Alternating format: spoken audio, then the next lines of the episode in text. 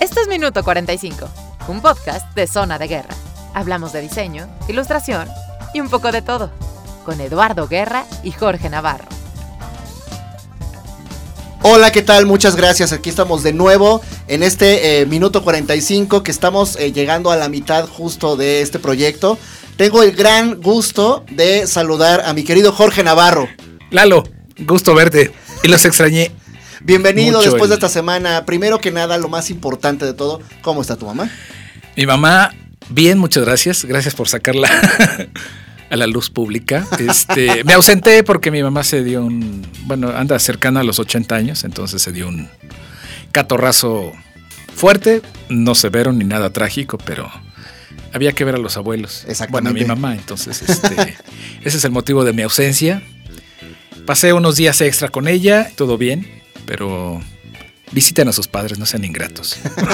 Esa fue la lección aprendida, George. Exacto. No, ya la tenía desde hace años, pero pues, ahora que tengo un micrófono enfrente puedo decir lo que hay que hacer, porque los padres hacemos mucho por los hijos. Pues mándale un saludo Pues hay que a doña pagar bien. Doña Yola, ah, ya le bajé el Spotify. Para que nos escuche. Sí. O sea, no tenía ni idea que andabas en esto. No, sí, pero no sabía dónde escucharlo. Ya. Entonces, este, le bajé Netflix, saludos Netflix, y Spotify también. Entonces ya tiene ahí la, la liga para Las escuchar. plataformas para escuchar este bonito programa. Exactamente. Pues a la generación de octogenarios casi, que pues creo que son pocos oyentes, pero serán fieles. Bueno, Digo, yo no, no sé de qué edad nos escuchen, pero ahorita te vas a sorprender de las estadísticas, ¿no? Porque yo también me llevé como sorpresillas. Pues un saludo, doña Yolanda, hasta Aguascalientes. Qué bueno que está mejor. la bueno tierra que- del vino. que- eh, exactamente, qué bueno que no pasó a mayores. Y bueno, lo saluda en el micrófono Eduardo Guerra. Yo trabajo en un estudio que se llama Zona de Guerra. Ahí desarrollo proyectos de identidad corporativa, ilustración y caricatura. Mientras que Jorge Navarro trabaja en un estudio que se llama TPA, donde Diseño. elabora proyectos de diseño editorial y de eh, Imagen corporativa también. imagen corporativa y de publicaciones electrónicas. Publicaciones electrónicas. De igual eh, modo le doy las gracias a Fernando Martínez y a Marco Escalona de BMP Black Media Productions, que como todas las semanas nos hacen amablemente el favor de grabar este podcast. ¿Cómo están muchachos? Están allá saludándonos atrás de la ventana. Bien chavos ellos. Le doy la bienvenida también a Lucero Luébano que por fin nos visita por acá. Esta vez no está ella en el micrófono, ella esta vez nada más está en la parte de fotografía de este podcast. Eh, hola mi amor, ¿cómo estás? Muy bien. Esa que escucharon al, al fondo estará en esta silla de invitada dentro de algunos episodios. Y le doy la bienvenida a, pues, a un gran amigo. Tenemos una relación ya de muchos años de amistad. Es quien ocupará el centro de la conversación este podcast de hoy, que es mi querido Juan Carlos Roa. Hola, muchas gracias por invitarme, por eh, hacer parte de la celebración de los 45 años que los dos tenemos. Y muchas gracias por tenerme aquí. Ojalá que sea interesante la plática. seguramente sí lo va a hacer. Querido George, estamos eh, celebrando nuestra mitad. Cuando sea la pausa de este programa, habremos llegado a la mitad justo del proyecto. Perfecto. ¿no? Hace rato titubeaba yo, fíjate, porque como que las matemáticas por un momento dejaron de darme, pero Juan Carlos me sacó del error. Y este, y sí me di cuenta que iba yo bien. En, la en el momento de la pausa llevaremos 22 episodios y medio. Este Y es el medio. 23. Una vez que terminemos, será el 23 completo. Exactamente. Entonces- Sí, estamos a la mitad de la mitad. Estamos justo a la mitad. Te voy a pedir este. Amor. Que me prestes el teléfono con el que estás produciendo las imágenes. Muchas gracias. Porque quería compartir con el auditorio que nos escucha, sea grande, mediano o pequeño. Pero pues, gracias a- por escuchar. ¿A dónde ha llegado? Primero que nada, exactamente. Gracias por escuchar, gracias por tomarse la molestia de escuchar este programa, por ponerlo a consideración de ustedes. Eh, es un gusto poder pues, platicar y hacer pública esta conversación que hemos tenido de diseño, ilustración y un montón de cosas. Tan es así que Jorge acaba de abrir su cerveza para brindar por Para celebrar exactamente. Eso que escucharon. La champaña todavía no se enfría, pero Exactamente. Será es- para el es como final. El, el- el precopeo, digamos, Sí. ¿no? Bueno, eh, tenemos, George, un total de un poquito más de 1800 reproducciones durante Oye. 22 episodios. exactamente. Y se ha, ha crecido bastante porque llevábamos como 1200 hace unas. Pues sí, Sí. unas, unas 4 o 5. Ajá. también este, se va como de volada, ¿no? Se De va- repente sí. dices, el pasado fue el de Selene y no, el de Selene ya pasaron. No, el de Selene fue desde febrero, Entonces, donde sí. te compartí las fotos que no has bajado. Entonces ya ha pasado eh, ya algunas semanas y sí hemos tenido un crecimiento en los episodios. Sí, sí sido- Y no es que los invitados que han venido después de- entre Selene y para acá hayan sido los que levantaron el programa. Sí, tuvimos aquí a Carlos Lozán, que es un rockstar dentro del mundo de, pero del diseño, sí. en sí todos los episodios de todo lo que Sí, han tenido un crecimiento semanal, sí, exactamente. Exactamente, ¿no? Entonces así podemos encontrar eh, a José Miguel López, a Joaquín Illanes, a Susana Melgarejo, a Eric Estrada, a todos ellos los hemos este, ido viendo cómo va subiendo la reproducción. Eso pues me deja contento, ¿no? Porque este proyecto pues no es tan en vano y no, está, no resulta tan a un capricho. No, no, pero es un gran pretexto para convivir con gente muy querida y harto talentosa. Sí, de hecho es muy divertido estar Sí. semana a semana con... En esta terapia dominical. En esta terapia dominical. La estadística nos dice que el 81% de los escuchas son de, del país, son de México. No sé, no me divide aquí por estado, pues cuál sea el estado donde más nos escuchan, Donde menos nos escuchan. Sé que nos escuchan en Aguascalientes, independientemente de, de tu mamá. de Doña pues, Yolanda, que será nueva mi escucha. hermano anda por allá, entonces este, mi hermano se encarga también de hacer difusión allá. Nos escuchan en Calvillo. Esa es mi prima. Ah, pues mira, pues, saludos a Calvillo. Calvillo, Aguascalientes. Eh, el 13% nos escucha en los Estados Unidos. Mira, buen de- porcentaje. Parte de ellos son José Miguel López y Luis Ángel Reyes, a quienes les mando un gran saludo. Nos escuchan, ahora sí vienen los datos interesantes, ¿no? Nos escuchan en Suecia, Mira, nos han escuchado en España, sí. nos escuchan en. Venezuela, en Venezuela ya sabíamos que nos escuchan Sí. allá, Eh, nos escuchan en Inglaterra, Claro. nos escuchan en Italia, nos escuchan en Canadá y nos escuchan en Honduras. Mira, hemos. Hemos traspasado fronteras y hemos Fronteras, traspasado el océano completito. Y yo te voy a agregar Colombia. Ah, bueno. Por ahí seguro mi suegra va. Seguramente, eh, ajá, exactamente. Entonces un saludo ta- también para allá. Para la familia de Juan Carlos y Laura que nos escuchan en Colombia. O bueno, nos van a escuchar. Nos van a escuchar. De aquí en adelante. Sí, espero que a partir de este episodio. ¿Tienes algún familiar allá en Colombia que se dedique al diseño? Mm, a riesgo de que me regañen, creo que no. Ok. Mira, si, valiente. quieres, si quieres confirmarlo y después puedo recortar este cacho para no exponer tu integridad. pues son cifras muy alentadoras, ¿no? Están padrísimas. Sí, sí, sí. Sí lo son, sin duda. Yo no sé a dónde va este proyecto, pero pues de alguna manera sí reconforta saber que el trabajo y la conversación sobre todo pues no son como en vano y no son al aire, ¿no? Exactamente, que sí, que ha hecho inercia y que se va volviendo interesante y tenemos escuchas recurrentes y Es- nuevos escuchas. Exactamente. ¿No? Y de repente pues eh, encontrarme en, en Suecia o en Honduras como... Digo, saludos a todos esos países, a esos lugares y sobre a la gente que nos escucha Gracias, allá. gracias. No tenía yo idea que fuéramos a llegar como de alguna manera a esos lugares. Y ¿no? estamos disponibles cuando quieran invitarnos. Allá vamos. Eso sería buenísimo. Pues muy bien. Déjame ver cómo vamos acá con el orden del día. Esta semana pongo sobre la mesa un tema que yo quería tocar hace mucho porque pues, es más bien un tema personal. Quería poner a tu consideración lo siguiente, o sea, la siguiente teoría que viene de mi lado. Venga. ¿Hay alguna influencia en el mundo del diseñador gráfico como tal que tenga que ver con películas y con cómics desde tu punto de vista? Ya habíamos platicado alguna vez Sí. que si alguna película determinó o influyó que tú estuvieras hoy sentado aquí hablando de diseño. Sí, sin duda, como y sí las profesional hay. del diseño. Sí. ¿Tú consideras que una buena parte de los del gremio podríamos tener alguna influencia por ese lado? Sin duda. Sin duda la tenemos porque para producir una película, para hacer una película necesitas, en aquel entonces no eran diseñadores, pero sí maquetistas, ilustradores y bla, bla, bla, y gente con los talentos de, ilustración, habilidades manuales para crear maquetas, fondos, escenarios, y creo que como diseñadores y consumidores de elementos visuales, es- tenemos mucha información a través de las películas, mucha inspiración. Y bueno, también hay muchos colegas, ojalá, que se meten a ello. Digo, tenemos la obvia, y soy fan de Star Wars, Ajá. pero tenemos eh, los escenarios de Blade Runner y todas estas cuestiones de...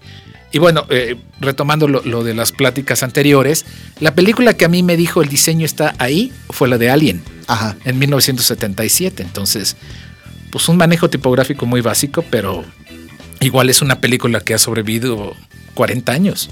Entonces, diseño hay, sin duda. Y bueno, pues lo más padre es este. Y la, la nota que tengo fresca es la de Spider-Man, la última que se estrenó. Ajá. ¿La de Esa Homecoming? Sí, esa. No, no, no. La, la que está hecha en animación. Ah, claro, la de... eh, un nuevo, nuevo universo. Un nuevo- es exactamente. Esa tiene una cantidad enorme ya de, de diseñadores que, bueno, llevan años trabajando en esta industria, décadas, pero este sí es de los de las cosas más recientes y la acabo de, pues la vi con mi hijo y pues sí es una maravilla. Sí, es- visualmente está sí, muy bien visualmente hecha, ¿no? está impresionante. Digo, tan es así que por primera vez desde hace muchos años le dio en la torre en, en- en el Oscar Ajá. a las películas de Pixar. En este caso le tocaba a Los Increíbles, ¿no? Sí, Y después de mucho llega una propuesta de animación distinta. distinta, exactamente. Sí es muy represent, vaya, muy sobresaliente más bien. Sí. Entonces. Y en la parte de los cómics, ¿alguna vez tú leías cómics cuando eras chico? Sí, yo leía los de Spider-Man. Ah, mira. bueno, el hombre araña. Ajá. Pero sí, esos eran los que yo leía. Y bueno, podía notar, eh, en mi familia eran muy consumidores, sí, de cómic o de historieta, Ajá. pero estaban los clásicos de Walt Disney y de la pequeña, que era todo muy estructurado, rectángulo cuadro, Ajá. todo muy ordenadito. Pero las de Spider-Man sí tenían unos, este, como decía Joaquín, checa la- las perspectivas, tenían un trabajo mucho más detallado y la división de las escenas en, en la página era otra cosa que debo reconocer que a mí me resultaba un poco confusa para leer, pero eso era lo que yo le ¿Qué edad consumía de niño. Tenía yo, iba en cuarto año de primaria, seis, siete, nueve años quizá, diez, nueve, diez años. Y juntaba mi ¿Fue cuando para empezaste a leer cómics a los 9, 10 años? Sí, Ok. porque además, bueno, me quedaba cerca el puesto de periódicos de, de la escuela y pues el dinero que a veces me daban, pues lo usaba para comprar mi revistita. Un puesto de periódicos para los que no sepan. que a lo mejor, digo, no sé, pero a lo mejor atravesando la ventana, Marco puede ser que no sepa que es un puesto de periódicos. ¿Sabes qué es un puesto de periódicos, Marco? ¿Compran algo ahí? Ah, mira, ok. Ah, bueno. Lo que pasa, el Sí, otro voy, día, por- voy a comprar el periódico a mi abuelo. antier, antier fuimos a dejar a, a mi mamá y a mis enanas que se fueron a Aguascalientes y a mi sobrino. Eh, salud. Desde hace muchos años no veía un puesto de periódicos con tanto inventario. Con tanto producto. Sí, o sea, había un montón de revistas, había, no en una cantidad este, bárbara, pero había muchos cómics, había un montón de libros y había periódicos. Hacía años no veía uno que estuviera tan cargado, ¿no? Antes, me acuerdo mucho cuando estábamos chicos, los puestos de periódicos tenían una cantidad obscena de cómics. Sí, estaba ¿no? el Capulinita. Para- sí, desde los mexicanos. Vaya, el libro vaquero se vendía una cantidad Bueno, era la- gigantesca. sí. ¿No? Casi como el libro de texto de, de este país. Este, digo, cosas que pues, ya no existen, ¿no? Ya no hay eh, esa, esa demanda de ese tipo de. No, ya no, ha bajado mucho. Sí, eh, entiendo que la tecnología nos lleva hacia ese, hacia ese lugar, ¿no? Pero yo sí tengo como una mucha nostalgia por tener el material impreso tan a la mano y que no fuera tan caro, porque no, entiendo ahora que los cómics, pues yo creo que están de los 50 pesos para arriba, ¿no? Sí. Cuando antes podías acceder a un cómic de una forma Eran mucho más Pues, digo, barata. yo, niño de primaria, lo podía comprar sin problema. Sí, de acuerdo. Sí. Yo le entré al mundo de los cómics más chiquitito porque mi papá me empezó a comprar, pero como los, los que tú dices que tenían como esa estructura plana, ¿no? Que eran el Pato Donald, la pequeña Lulu, Ajá. el pequeño Archie, este, Popeye, ¿no? Todos esos. Y a mí los de superhéroes me daban flojera, porque quizá yo no entendía muy bien eh, pues, toda la necesidad dramática de los personajes, veía demasiado texto en los globos, decía como que no me llamaba mucho, ¿no? Lo tuyo, lo tuyo, lo tuyo era periquita. Exactamente.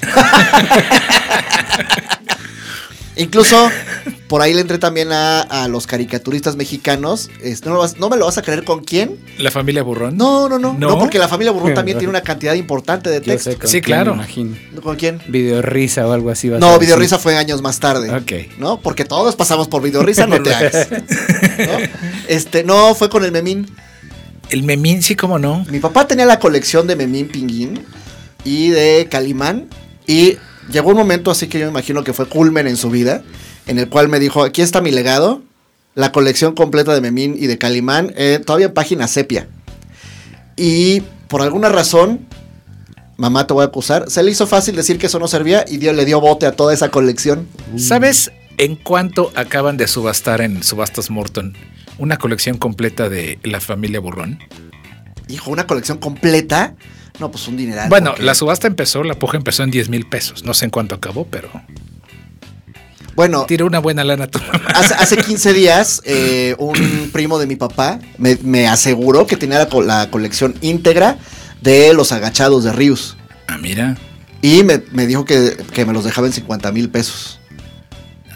Sí, yo hice la misma cara. ¿no? Bueno, busquemos un museo de patro- Vamos a vendérselos a un museo. Pero más o menos en eso andaban tasando ese Sí, tipo exactamente. De, documentos, ¿no? Digo, tú nada más para cerrar la idea. Bueno, entiendo que el señor Vargas no es lo mismo que Ríos, pero. Bueno, por ahí andan en mi santísima trinidad de caricaturistas de México, los dos están en ella. Pues sí, en la tuya, pero pues, de, de 10 mil a 50 mil hay 40 de diferencia. Podrían ser, perdón, perdón, no quisiera perturbar este, tu, tu forma de pensar, pero estarían eh, Dios Padre, José Guadalupe Posada, eh, Jesús, Ríos y el Espíritu Santo sería Gabriel Vargas. Sería como el símil. ¿Ya visitaste el Museo cuando- Posada en Aguascalientes? Eh, sí, claro, ya lo que ya lo visité. Ah, bueno, ok. Pregúntame quién fue el único que entró. Ok. Mientras todos se quedaron afuera, yo estaba ahí fascinado viendo. Pues estaban el echando original, nieve de guayaba. La plaquita original de la calavera garbancera. Garbancera, exactamente, porque tú me dices Catrina. Porque así le puso. Exactamente. Diego Rivera. Gracias, Diego Rivera.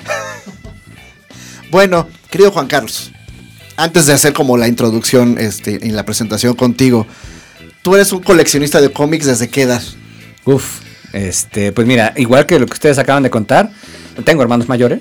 Entonces, este, e- ellos, igual, ahí estaban disponibles los de Archie, los del Pato Donald y demás, pero eran como comunitarios. Yo le empecé a pegar a los cómics ya míos, de superhéroes y eso, pues sí, a los 5 o 6 años. Rayos, yo iba lento. Es- sí, me, me gustaban mucho esos. Y digo, y efectivamente, digo, se siguieron comprando los otros, los de Archie, los de. Pero estaban los míos de superhéroes. Eh, yo, eh, a mí me gustaba mucho, publicaban algunos de Hulk. Ajá. Y me gustaba mucho el personaje. Eh, y algún día estando enfermo, tenía yo hepatitis, no podía yo salir. Y le encargué a mi mamá si me compraba unos cómics y me trajo uno del Hombre Araña donde salía Hulk. Era un. Pues lo que en Estados Unidos era un Amazing Spider-Man 14 que aquí en México creo que salió con el número 8. Ajá. No sé por qué razón. Y entonces a partir de ahí empecé a coleccionar aparte a Hulk. Ya después inclusive solté a Hulk y dejaron de publicar en México durante mucho tiempo. Y la única que fue constante fue la de Spider-Man. Durante un tiempo publicaron de Los Vengadores, Daredevil, Los Cuatro Fantásticos. Y eventualmente los dejaron de publicar. Fue un momento muy triste en mi vida. Ajá. Y el único que siguió fue el de Spider-Man. Pero a partir de ese número ya siempre coleccioné el de Spider-Man. Y pues sí, te estoy hablando. eh, el- lo de la hepatitis me dio en primero de primaria. Ajá.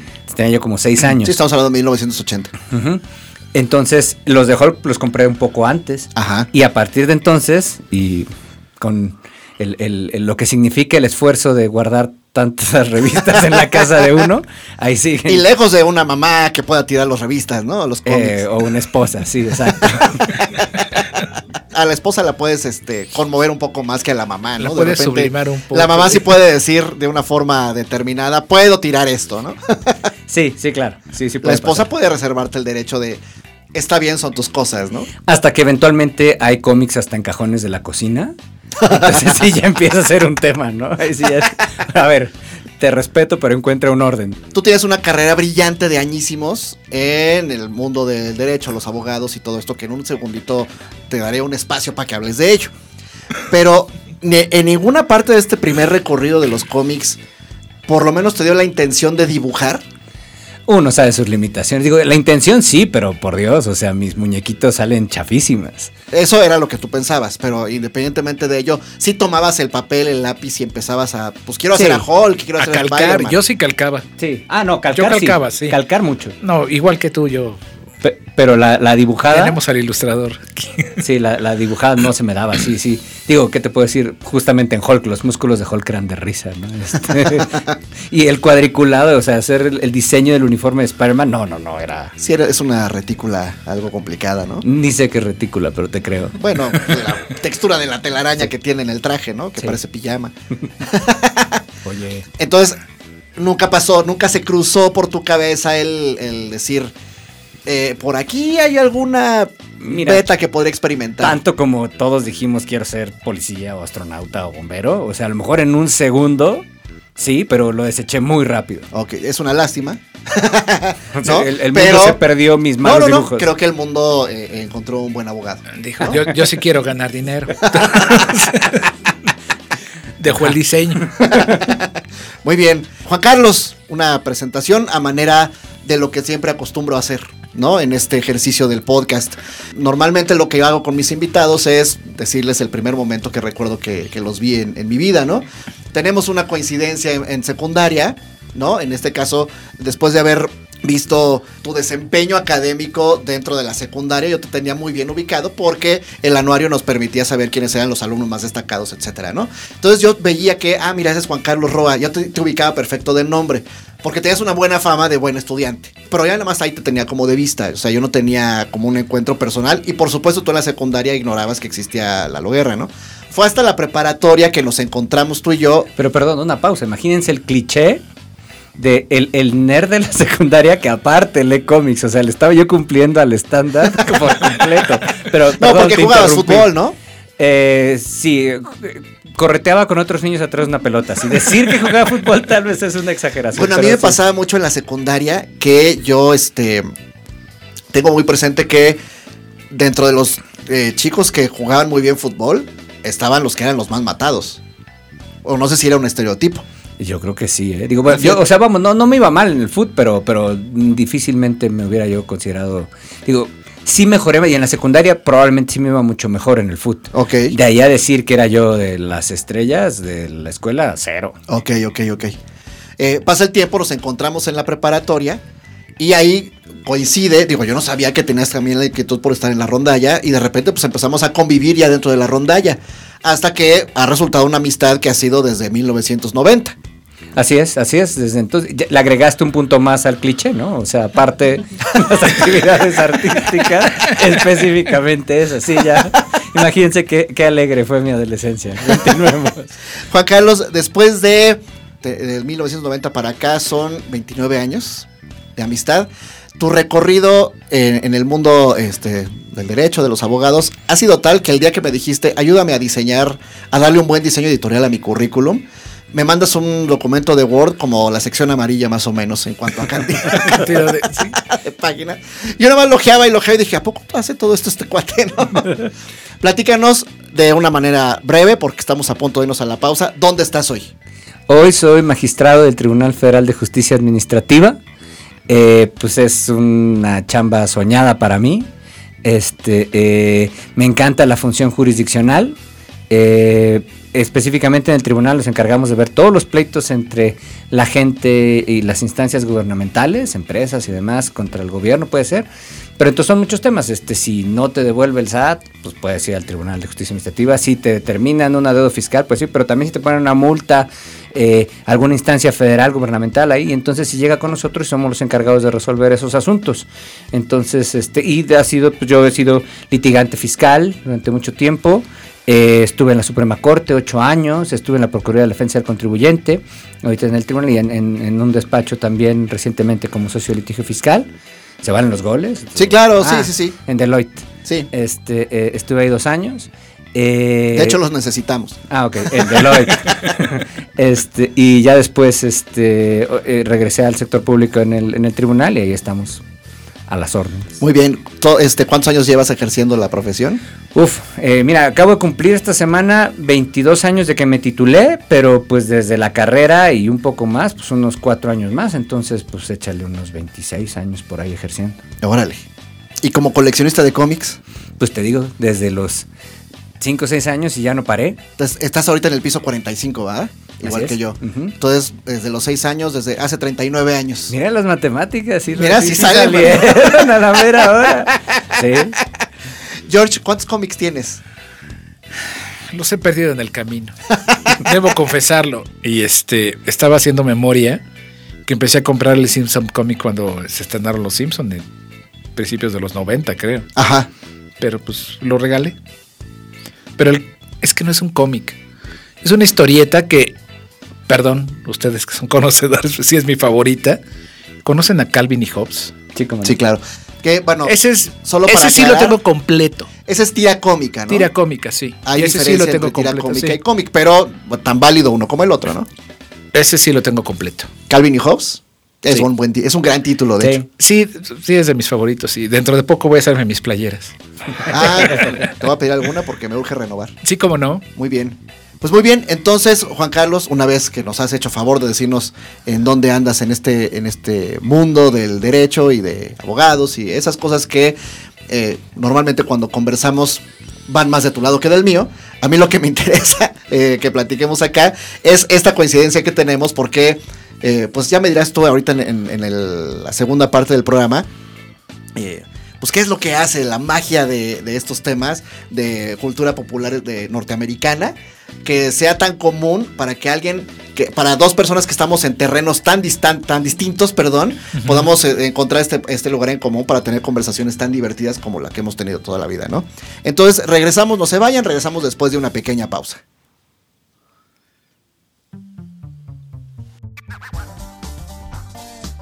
Desde chiquita he estado dibujando, yo me acuerdo que me traían este acuarelas y cositas así, me ponía enfrente de la ventana de la sala y a dibujar lo que veía. siempre, siempre he dibujado, siempre me ha gustado. De hecho, no sé cómo pasé la primaria, porque siempre me la pasaba dibujando, no ponía atención en las clases y me sentaba hasta atrás por esa razón. la ilustración pues, lo aplico ahora en nuestro desarrollo de arte para el producto de las marcas propias. Minuto 45. Estamos de regreso en este minuto 45. George está poniendo el cronómetro. Listo. No, porque no hemos. Ahí están los segundos. Llevamos 7 segundos de esta segunda mitad. Juan Carlos, George, vamos a hablar de dos temas que, si bien no son del interés de todo el mundo, hay una gran comunidad. eh, dentro, por lo menos dentro de las personas que conozco, dentro del mundo del diseño y dentro de la gente que es entusiasta de la cultura popular en general. Este, me refiero a lo que pasó esta semana, en concreto, eh, Antier. El viernes. Y el otro tema que queremos abordar es el próximo estreno, el próximo gran estreno, Sí. que me parece, yo nunca había vivido un revuelo como el que ha este, generado el estreno de, de Avengers, la De de, Avengers, Endgame, sí. que va a salir dentro de unos menos de 15 días ya. ¿no? Sí, el, el- sí, viernes 26. Ujú. Exactamente. Eh, George, ¿tuviste la oportunidad de ver el teaser de, el- De- la hora, ya sabemos cómo se llama, The Rise of Skywalker, el episodio 9 de Star Wars? Tuve la dicha de que me lo compartieras. Yo creo que minutos después de que lo hayan estrenado en Nivel. Pero sí lo vi muy emocionado. Se lo compartí a mi hija, que está siendo evangelizada. Y bueno, tengo otros parientes evangelizados, este, que viven en Aguascalientes también. Una diseñadora textil Ajá. y un ingeniero. Ok, Entonces, yo viví con ellos, les presenté la trilogía original, ajá, 4, 5 y 6. Y sufrimos episodio 1, 2 y 3. ajá. Pero bueno, pues si sobrevivieron eso, pues yo creo que quieren ver el episodio 9. ¿Es una franquicia que te gusta? Sí, sí, Porque sí. ahorita escuché que dijiste que sufrieron las primeras. Digo, bueno, las precuelas, pues. ¿Te gusta Jar Jar Binks? Pues Uh. eh, no es algo que me genere la incomodidad que le genera a la mayoría de las personas. No, Y sin en miedo, algún, en di- algún di que te momento. gusta. No, no, bueno, no. Vaya, en algún momento, mientras veía por primera vez episodio 1, en el lejano 99, Ajá. sí dije como que ya fue suficiente de esta rana, ¿no? Pero nunca me imaginé que con el paso de las semanas durante posteriores al estreno de episodio 1 fuera a haber tanto odio contra ese personaje, ¿no? Dije, ah, ok.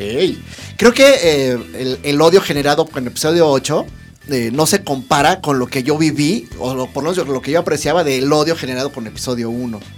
Eh, con una franquicia que pues, de repente tiene pues, acaparadas más miradas y más atención de la que debería incluso. No es, un- no es que estemos hablando de un tema que sea de vida o muerte para la humanidad. Sí, no, Sin duda no lo es, pero yo lo veo así y no soy tan experto como ustedes. El, la vara que- o la medida o el estándar de calidad que dejaron episodio 4, 5 y 6 pues se vio ridiculizado con el episodio 1. Entonces los demás fueron mejorando un poco. Y después de eso, pues ya el, el 7 y el 8, pues le están más apegados, creo yo, a las historias originales. Bueno, de hecho, pues la crítica que le hacen al 7, ¿no? Que es tal Ajá. cual a New Hope, ¿no? Sí, Este, exactamente. eh, Entonces había que recuperar ese público, creo. pero también ahí, digo, estás tentando mucho con tu audiencia, ¿eh? Primero te metes con la trilogía de Adeveras y luego sales con que, que no es un tema tan importante Star Wars y en tu público hay mucha gente muy aficionada, ¿eh? Pero bueno, el punto es que sí, yo, digo, yo creo que la- la- el episodio 1 yo creo que le disculpamos varias cosas. Y en aquel momento a mí me emocionó mucho verlo, ¿eh? Pero también, Sí. y también en plan de, eh, es que eh, eh, van a venir cosas buenas, ¿no? O sea, como que, que éramos más, estábamos más esperanzados y seguramente le perdonamos a Jar Jar Binks algunas cosas, viendo otras cosas que iban a pasar. Después en el episodio 2, pues fue, dicen que es como una lista de súper, ¿no? Porque, ¿qué quieres? Este, Django Fett contra los Jedi, ahí está. Este, sí. Este, y muchas cosas así que son como para apelar al, al fan, ¿no? Pero, pero digo, ya viéndolas en perspectiva, a lo mejor sí el 1 no es de las que más me guste, pero yo la vi de buen ánimo y la vi varias veces y, y- y las precuelas... Sí, seguro el 4, 5 y 6 tienen, sí, efectivamente dejan la vara muy alta, pero, pero me parecen de cualquier manera muy buenas películas y sí las Sí, disfruto. sí lo y me ha son, gustado sí mucho son. compartirlas con mis hijos también. Exactamente, y yo las sigo viendo. O sea, sí me gustan, pero 1, 2 y 3 no son de mis favoritas. Digo, yo a Silvana tenía escasos 3, casi 4 años. Pues su debut fue con el episodio 4. Tú me dijiste, te vas a chutar esta. y ya. Y le Cuando gustan. termine me haces un cuadro sinóptico.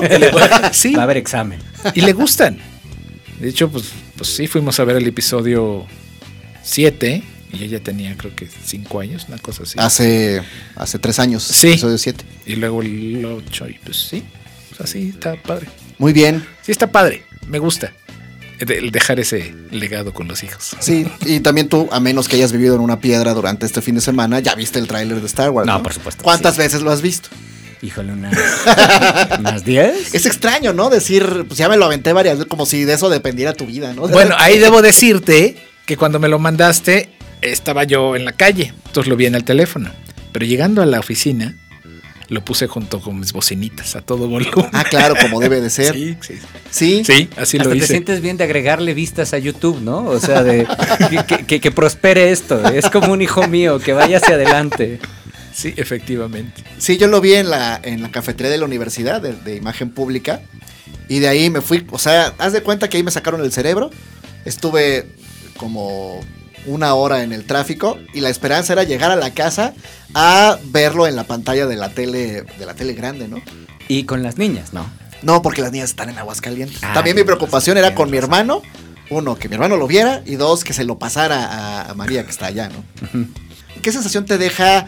Primero, lo que viste. Eh, eh, se ve muy bien, o sea, pero, pero fíjate, dice mi esposa y tiene razón, que la verdad es que uno pierde cierta objetividad, porque eh, los vas a ver y pocas cosas podrían hacer como para decir qué cosa tan horrible, que, que salgas verdaderamente decepcionado. Efectivamente uno no es muy objetivo cuando eres fan. Ajá. Sin embargo, habiendo reconocido esa falta de objetividad, la verdad es que sí hay muchas cosas que sí apelan al, al fan de esta generación. O sea, sí de ver pues imágenes de Leia y también, bueno, obviamente el momento con spoiler alert para los que no lo han visto, pero este También, la- si han vivido en una piedra durante Sí. este fin de semana. se merecen el spoiler entonces.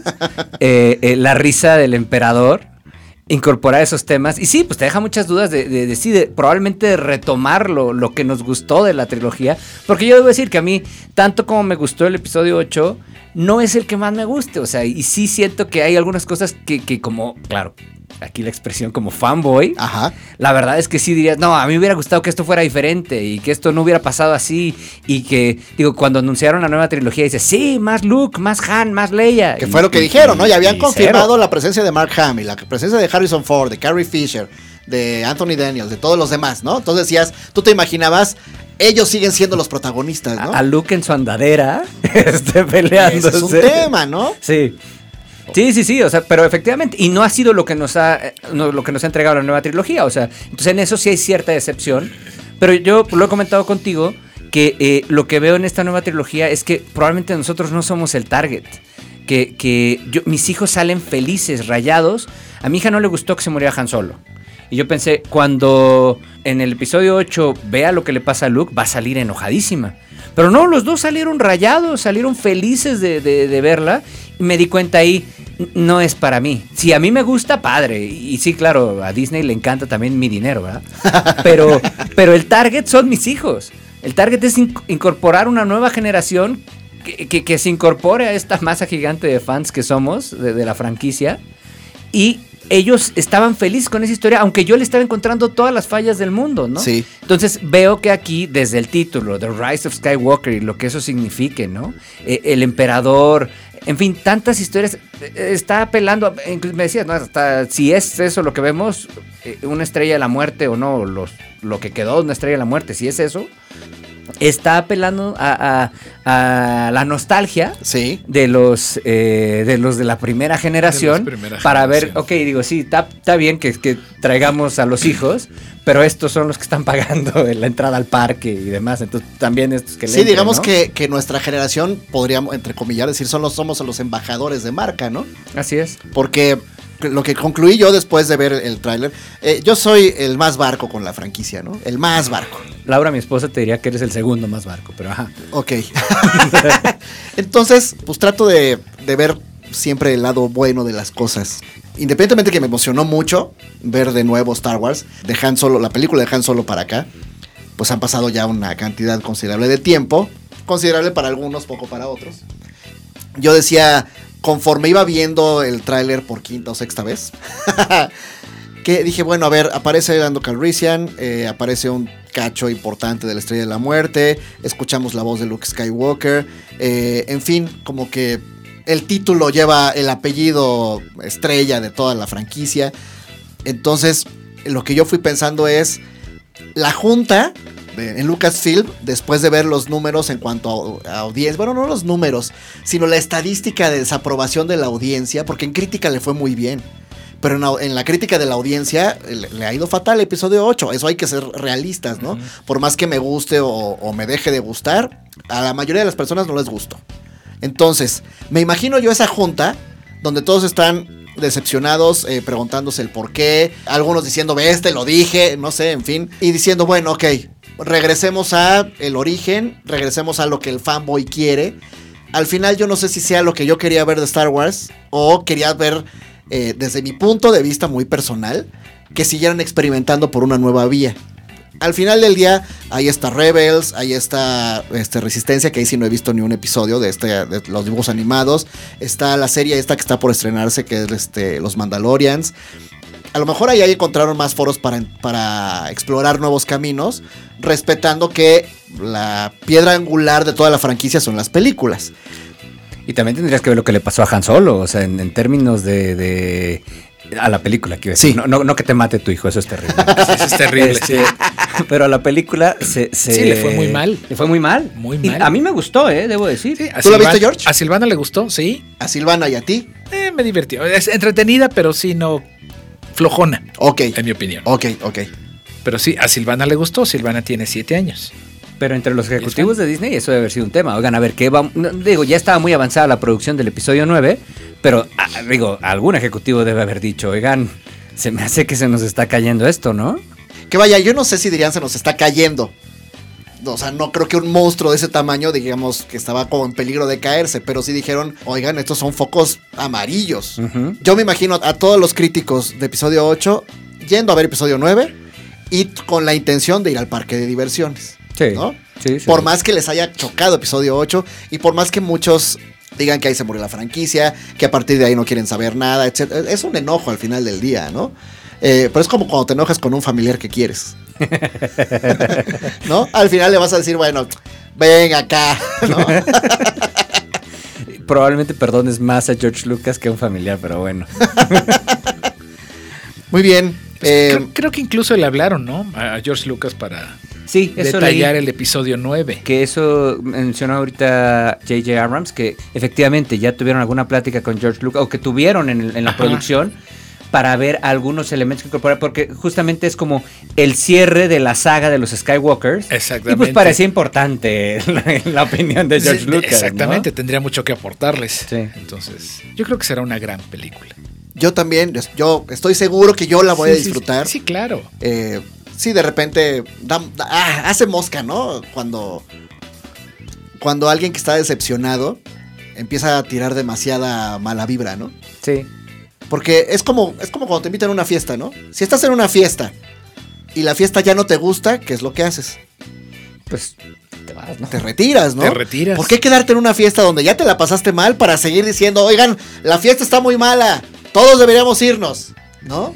Digo, nos tocó a ti y a mí viendo en alguna de estas, creo que fue en el episodio 1 justamente, Ajá. en el cine, oír a un fanboy en el asiento de atrás decir, cuando, cuando decían que, que no tenía padre Anakin y demás, Ajá. un fanboy atrás dice, me fallaste, Lucas.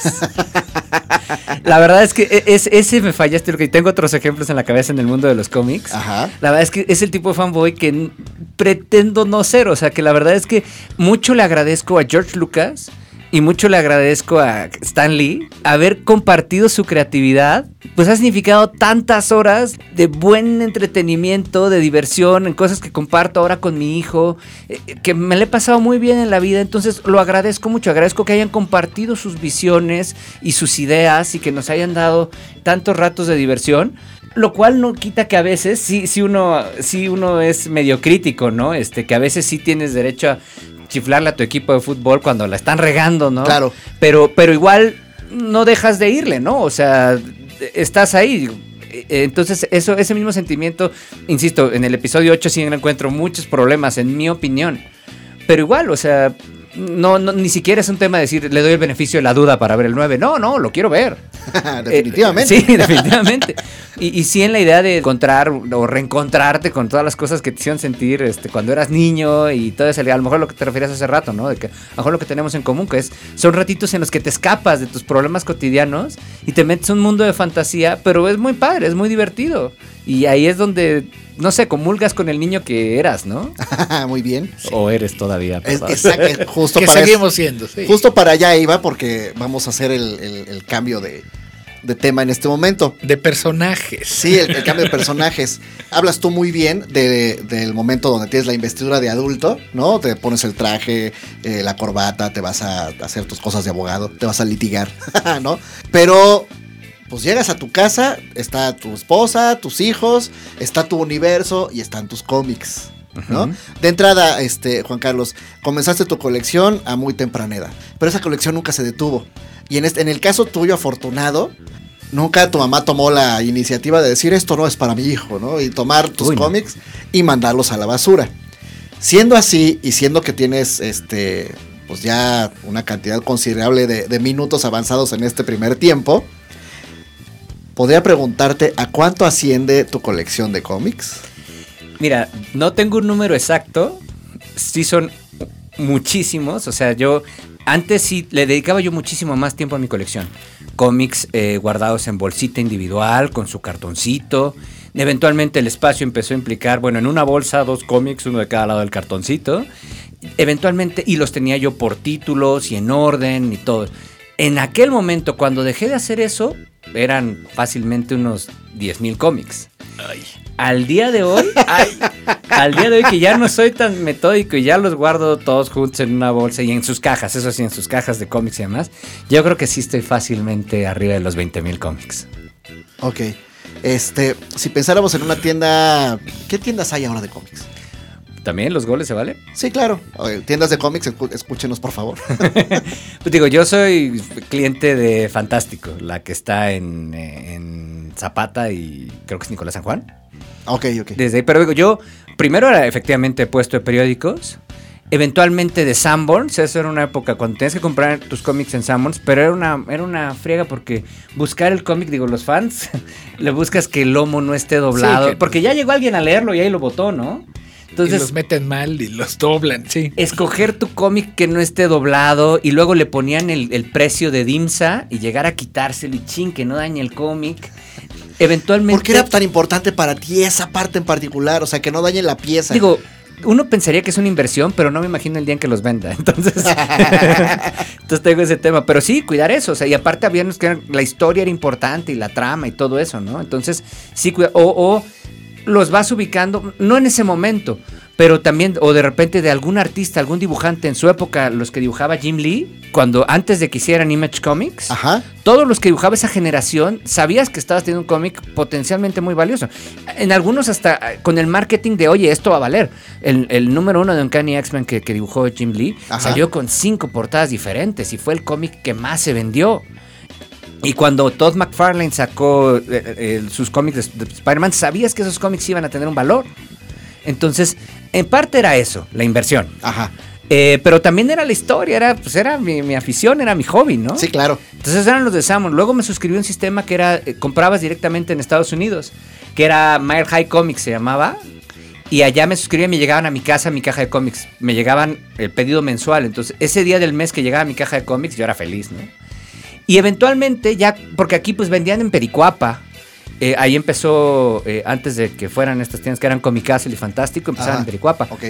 Pero eran, eran aislados los lugares donde podías conseguir cómics. Ahora pues hay ya varias tiendas. Este, O sea, tus primeros cómics de los que te traía tu mamá cuando tenías hepatitis, fue lo que dijiste, Ajá. paperas o alguna de esas cosas, eran de editorial Novaro. Sí, Ok. sí, cómo no. Ok, por ahí entraste. Sí, que por cierto yo me enteré hace poquito de antes de nuestra época, o estoy hablando del principio de los 70s, que resulta que, y esto es hablando de valor, que cuando los publicaba la prensa, y ahí fue, más bien debía, me metí un poquito antes, o digamos, ya tenía yo mi colección, pero un día de un tío me encontré así como su colección de cómics, que eran de la prensa, eran poquitos, y fue como, wow, qué padre poderme enterar de todo lo que pasó antes de que yo me metiera a este mundo, ¿no? Pero eran poquitos. Pero resulta que cuando, obviamente los alcanzó pronto la publicación mexicana, la publicación americana, y resulta que la prensa sacó cómics mexicanos de Spider-Man, por ejemplo. O sea, hay historias que, que- que son historias que Marvel las autorizó, Ok. Pero son historias que no se publicaron allá. Lo que sí te puedes imaginar cómo eran Gwen Stacy o las novias de Spider-Man dibujadas por el que dibuje el libro vaquero. Era una cosa de voluptuosidad. Aviña. Sí. Pero resulta que hay unas historias. Eso sí deben valer muchísimo. Primero por la antigüedad y dos porque son historias, entre comillas, oficiales de Spider-Man, o sea, licenciadas por Marvel, pero que no pasaron allá. Pero que no, no hay muchos números que existan ahora. Ajá, que inclusive cuando se murió Gwen Stacy en Estados Unidos, aquí todavía siguió viva. Y más. sí, no, y hay una historia, eso leí yo hace poquito, que eh, no, no sé si es una historia imaginaria o real. O sea, si se le está imaginando a Peter Parker, pero se casa con Gwen Stacy. Órale. Entonces, esos cómics pues deben valer muchísimo. Entonces, pues yo realmente, o sea, de esos, de esos poquitos de la prensa, no los tengo yo, eran de un tío. Pero cuando me los encontré fue como muy padre eh, eh, poderme enterar de esas cosas. Pero pues sí, mis cómics, te puedo decir, algunos sí, efectivamente, Novario, y luego novedades publicaba. Esos de Spider-Man que decías, Jorge, este, pues hasta que los alcanzó, que se tomó muchos años alcanzar a la publicación americana, porque luego la americana empezó a tener tres títulos.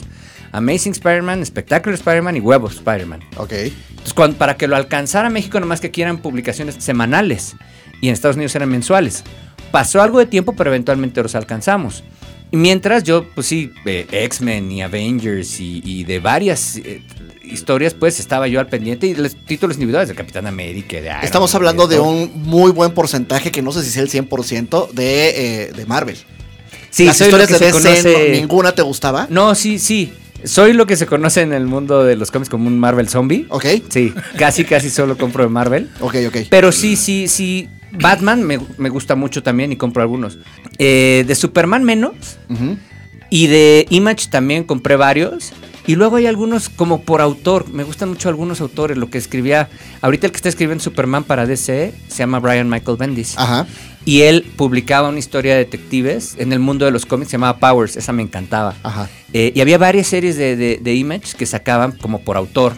Y me gustaban mucho. Entonces, sí, casi mucho sí fui de Marvel. Ok. Pero también DC, este, eh, algunas historias en particular. Y te digo, muchas de Batman. Ajá. Pero sí, sí me dediqué más a Marvel. Ok. Te preguntaba hace un ratito de cuánto ascendía tu colección y después te pregunté por este, las tiendas y etcétera.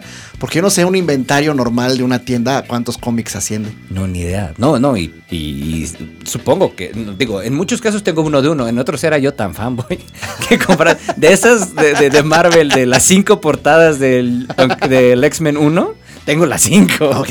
Creo que eran cinco y una, y una que juntaba todas, tengo todas. Ok, ok, ok. Entonces, este, sí, en algunos sí tengo hasta más de un número, pero sí, yo creo que si los vendiera sí tengo para tener el stock de una tienda. ¿Qué espacio físico de tu casa ocupa esa Uf. colección? Mm, Considerable. Este, es, es- es- un, es un issue. O sea, tienen que dormir en el jardín. Sí, no tengo colchón, verás. Son, cómics. No, no, no, sí ocupa un espacio y, y, y es como la humedad. Se mete por todos lados. ¿Cuál fue tu sensación al eh, antes de, de que se empezaran a estrenar las películas de Marvel? eh, de Marvel como universo cinematográfico, tu sensación de saber que venía el Spider-Man de Tobey Maguire. Mira, en Spider-Man, en la de X-Men, en la original, la del año 2000 creo que es. Sí, 99. eh, en todas esas, digo, sí era una cosa muy padre poder ver esas películas y como ver ahí representado lo que te imaginaste muchas Sí. veces. Eh, no, ser, ser niño en esta época, yo lo veo con mi hijo, a todos los muñequitos que tiene mi hijo de superhéroes, hombre, ¿qué hubiera yo dado por tener eso cuando era niño? o ver este tipo de películas, y, y sobre todo ya con los recursos de hoy, ¿no? Porque digo, ¿te acuerdas que ¿se acuerdan cuando éramos niños había una serie del Capitán América? Sí. Chafísima. Sí, que era la historieta y con la misma pose corrían. No, pero eso era de caricaturas, De esos caricaturas. eran los, los clásicos. No, yo una, una live action ok. que era el Capitán América con un casco, andaba en moto. Vagamente. Ah, era un recuerdo. casco como de. Sí, el de casco tenía la ajá.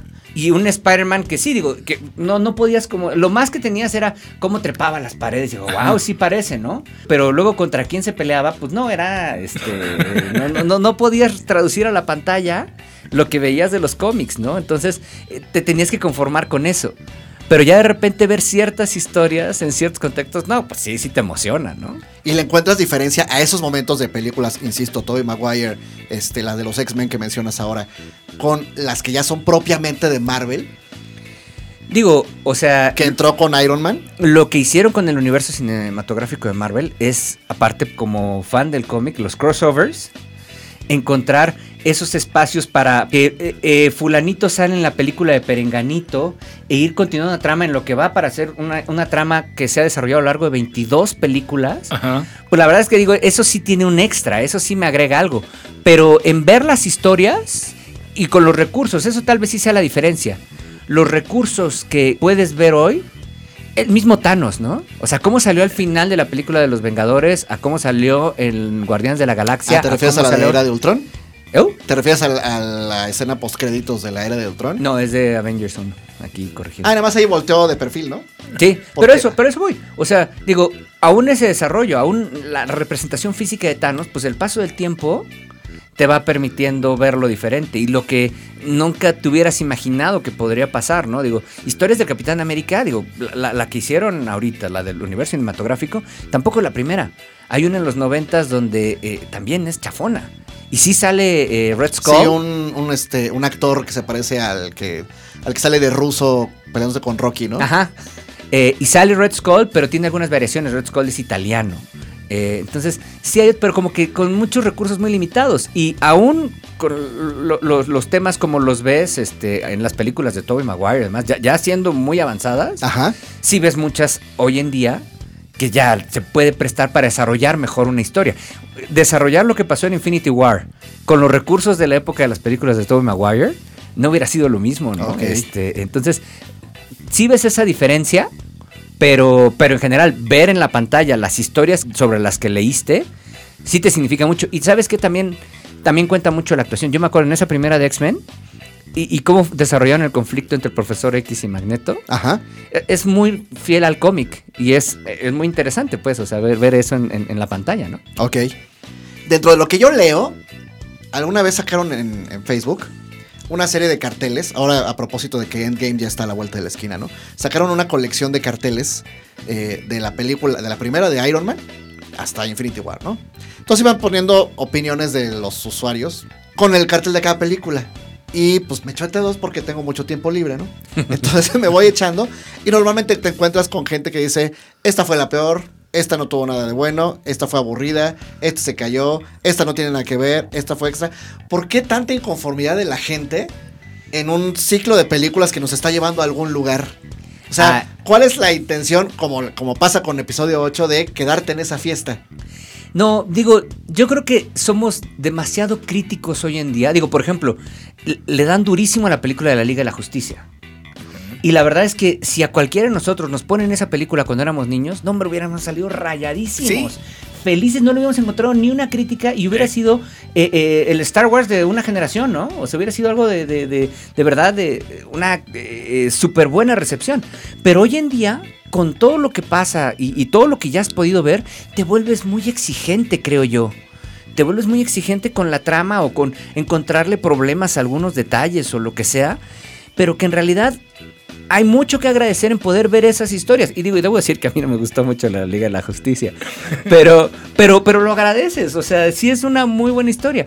Aquí yo puedo ver en el universo cinematográfico de Marvel, sí también tengo la que me pueda gustar más o puedo ver cuál ya, pero a este nivel, ¿eh? ¿Cuál, cuál ya diría yo? No, ya la octava vez ya no la voy a ver. Este, pero las siete primeras la tolero. Este, yo creo que nos hemos vuelto muy críticos y, y también, bueno, es lo que dicen de estas generaciones, ¿no? O sea, soné como, como un tío mucho mayor que yo. Claro, estos muchachos de ahora, Sí, ¿no? estos muchachos de ahora que de todos se, se- se inconforman. Pero sí, o sea, de verdad es que eh, eh, nos hemos vuelto muy quisquillosos en muchas cuestiones que la verdad hace 20 años hubiéramos más que agradecido ver esto, ¿no? También Con tu inocencia infantil. También sabes que, bueno, no sé, no sé qué tanto del porcentaje, bueno, más bien sé que debe ser menor el porcentaje de gente que ve las pelis sien- habiendo sido fan del cómic. Yo, Infinity Gauntlet salió en 1991. Entonces, cuando la gente dice, llevo 11 años esperando ver esta película, contando desde que salió Iron Man 1, híjole, hold my beer, ¿no? Este, yo llevo desde 1991 esperando ver esta película. Eh, y, la verdad es que sí, sí son muchas partes que, que te digo, no, no sé cuánta gente de, de la que, de la que ve las pelis sean fans del cómic, pero para mí, poder ver en la pantalla estas historias es fabuloso. E- Es, es increíble. Y sí, de nuevo, como me dice mi esposa, a lo mejor les perdono muchas cosas. A lo mejor la trama o algunas inconsistencias o lo que sea. Pero la verdad es que lo disfrutas mucho. Mucha gente a lo mejor no, no tiene ese gusto o, o esa satisfacción de encontrar este sueño de la infancia puesto. Y entonces es muy fácil criticarlo, eh, aunque desde luego entiendo el tema de que cinematográficamente haya muchos aspectos técnicos o aún con la trama que tú puedes decir, no, esto podría ser mejor. Para mí es un sueño. Sí, para ti es más bien un, un vínculo afectivo, ¿no? Sí, voy a preguntar a ti, George, este, que no sé si has tenido este recorrido completo con las películas de Marvel. Sí, con la mayoría. Si hay alguna que te haya, que te haya resultado una mala película o que haya salido decepcionado, más allá de la narrativa, de la fotografía, de estas cuestiones que dice Juan Carlos, que digas, esta película no me gustó. Esta película no me gustó. Las de Thor. Esas no. Esas no me. O la del Capitán América, la primera. ¿A poco la del- Sí, esa no. eh, Como que flojona se me hizo. Ok. Pero. En este sí. momento Juan Carlos se para y se sale y azota la puerta. Pero como es una persona comprensiva y prudente, este, respeta opiniones diversas. Sí, sí las he seguido, pero sí creo que esas son las que no me. Las que no terminan de cuajar, ¿viste Infinity War? Sí, cómo no. Sí, y estás como a la expectativa de... Estoy a la expectativa. Emiliano también, y él tiene cuatro años. Ah, pues fíjate. Y se la echó completita. Y no es una película fácil, Cortita. ¿no? ¿no? no, no, no. es una película de una hora veinte minutos o algo así, ¿no? Este, te quería preguntar dos cosas porque ya se nos está. pues, vamos en tiempo. Pero ya se está acabando el tiempo. Entonces te quería preguntar dos cosas antes de terminar este, esta bonita conversación que odio interrumpir. Que podríamos seguir y seguir y seguir toda la tarde, ¿no? Eh, dos cosas. La primera, eh, ya le pregunté a Jorge, ahora te lo pregunto a ti. Eh, Tienes una muy buena expectativa para dentro de menos de 15 días estar viendo y estar platicando ya de lo que fue Endgame para ti en este momento, ¿qué representa? Digo, son, de nuevo, te decía, llevo veintitantos años esperando. Y yo sé que no va a ser lo mismo que el cómic. Hay muchas cosas del cómic que no se pueden pasar en la pantalla grande o que no se trasladan igual. Eh, en algún momento en el cómic Thanos pelea como con los abstractos, con seres abstractos del universo Marvel. Yo sé que eso no va a pasar. Todo el mundo diría, ¿qué demonios es eso, no? Pero bueno, eh, eh, sí, tengo una expectativa altísima. Algo semejante, digo, pocas películas acaban El Imperio Contraataca, regresando al otro tema Ajá, acaban con el malo ganando de una manera tan notoria, ¿no? ajá. Como para esperar y así, digo, y yo le dije a mi hijo cuando se acabó Infinity War, y me puso como, no puede ser que se acabe aquí, papá. Y a ti te toca esperar un año, a mí me tocó esperar tres por el regreso del Jedi. Eh, entonces sí, o sea, esa expectativa normal del final de Infinity War a lo que empieza. La expectativa de este del cómic, verlo e- e- en la pantalla. Sé también pues que es el cierre de un ciclo por, por la historia, como bien ya te encariñaste con ciertos personajes, que probablemente ya olvídate del tema de la historia. Sabes, ahora entre el lado del abogado, sabes que contractualmente ya se acaba el de algunos de los actores y sabes que pues van a llegar a un fin, no sé cuál, la historia de algunos de esos personajes, ¿no? Y está el otro tema familiar, que eh, ya pues he, he tenido eh, esta posibilidad de... Mi hijo, imagínate, así como yo me encontré los cómics de mi tío, pues él de repente se encuentra cómics en todos lados.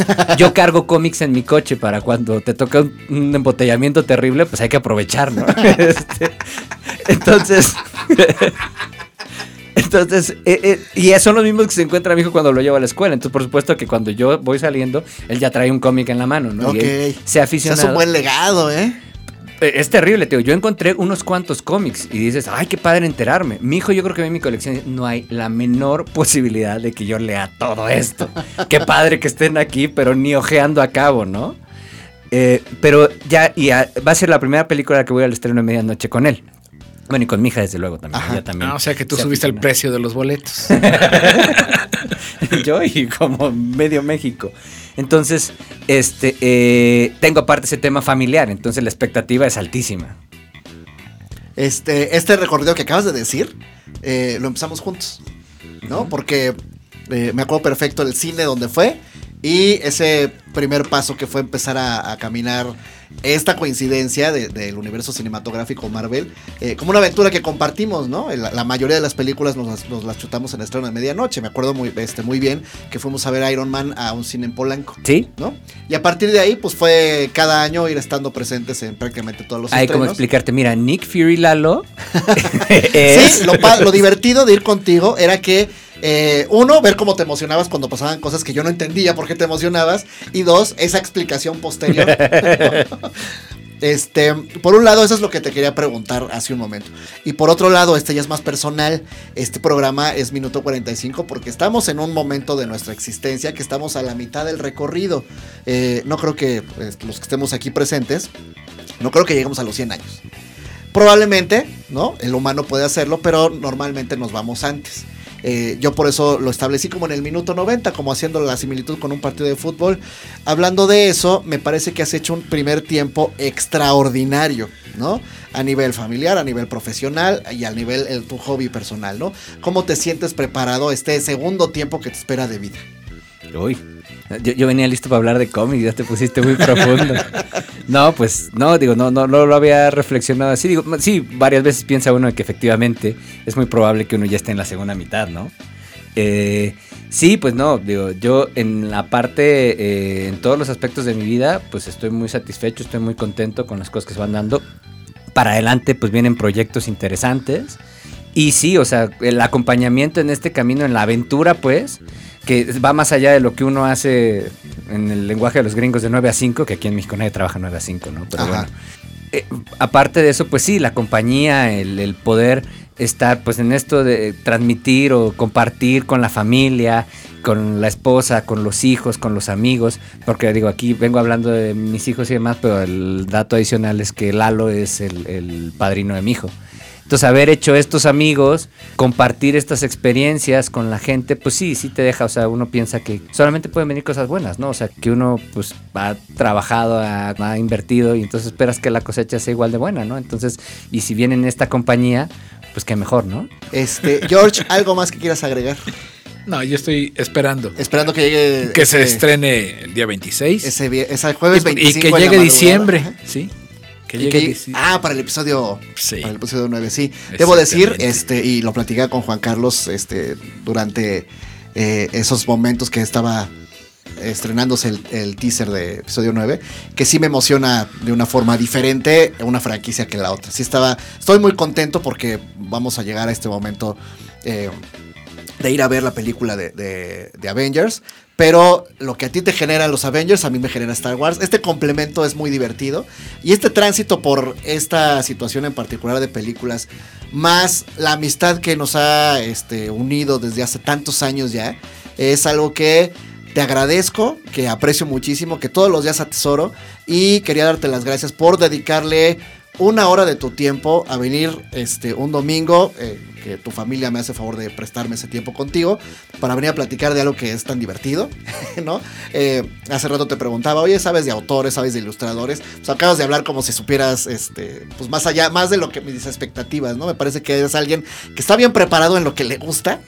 Y además es un honor compartir este tránsito de la vida eh, contigo como, como, como amigo, ¿no? Entonces, te agradezco mucho. Eres, pues como le decía Juan Medina cuando vino, eres como de los hermanos que me tocó en este tránsito de la vida. Agradezco este, tu presencia en ella, ¿no? Y este, pues no me queda más que, que darte las gracias porque hayas estado acá hoy, ¿no?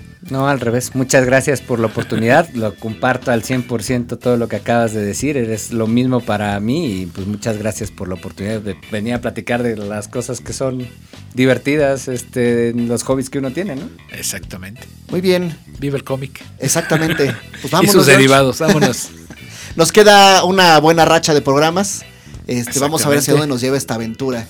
Por lo pronto, te quiero dar las gracias. Espero que el programa, el contenido haya sido de tu interés. Por favor, no dejes de escucharnos esta y todas las semanas. Estamos en Spotify y en Anchor.fm.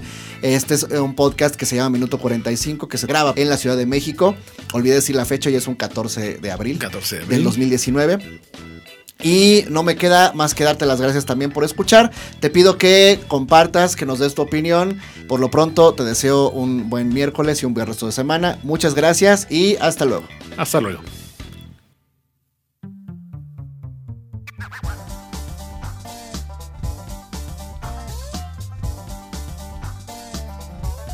Esto fue Minuto 45. Gracias por acompañarnos.